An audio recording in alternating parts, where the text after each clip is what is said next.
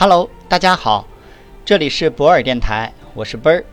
本期节目带大家总体了解《中国制造二零二五数字化转型公开课》的第八章：数字化转型所面临的挑战、遇到的困难和误区。本章共分三大部分：一、数字化转型与技术无关；二、我国数字经济发展存在的问题；三、企业面对数字化转型的难点和痛点。由于一些原因，数字化转型的推进总是遇到停滞甚至失败。主要原因包括对数字化转型的含义缺乏共识，很少或根本没有高管参与，注意力分散，过分强调后端执行，缺乏预算，人才短缺。当然，也包括不愿意改变。凯捷数字研究所和麻省理工斯隆管理学院七月份的一份报告称。转型正成为领导能力差、IT 与业务脱节、员工敬业度滞后和运营不善等原因的牺牲品。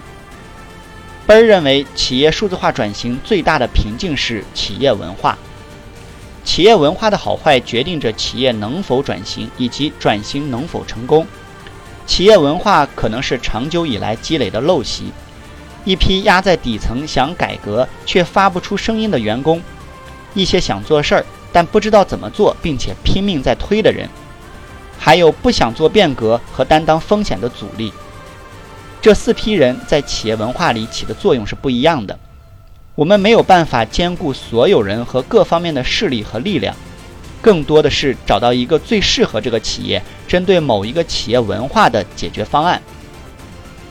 免费索取本书，请关注 WeChat 或喜马拉雅，账号都是奔儿。幺二零五，五条重要经验帮助我们成功实现组织的数字化转型。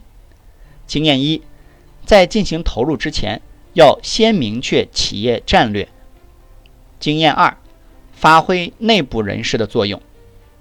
经验三，自外向内的设计客户的体验。经验四，识别员工的抗拒、恐惧心理。经验五。将敏捷决策、快速成型和扁平化结构的硅谷初创公司的文化引入组织。如果听到今天的节目觉得有收获，可以在评论区写上你的感受，也可以将本条音频发到你的朋友圈、朋友群，分享给更多的人。感谢你，合作交流请联系奔儿幺二零五。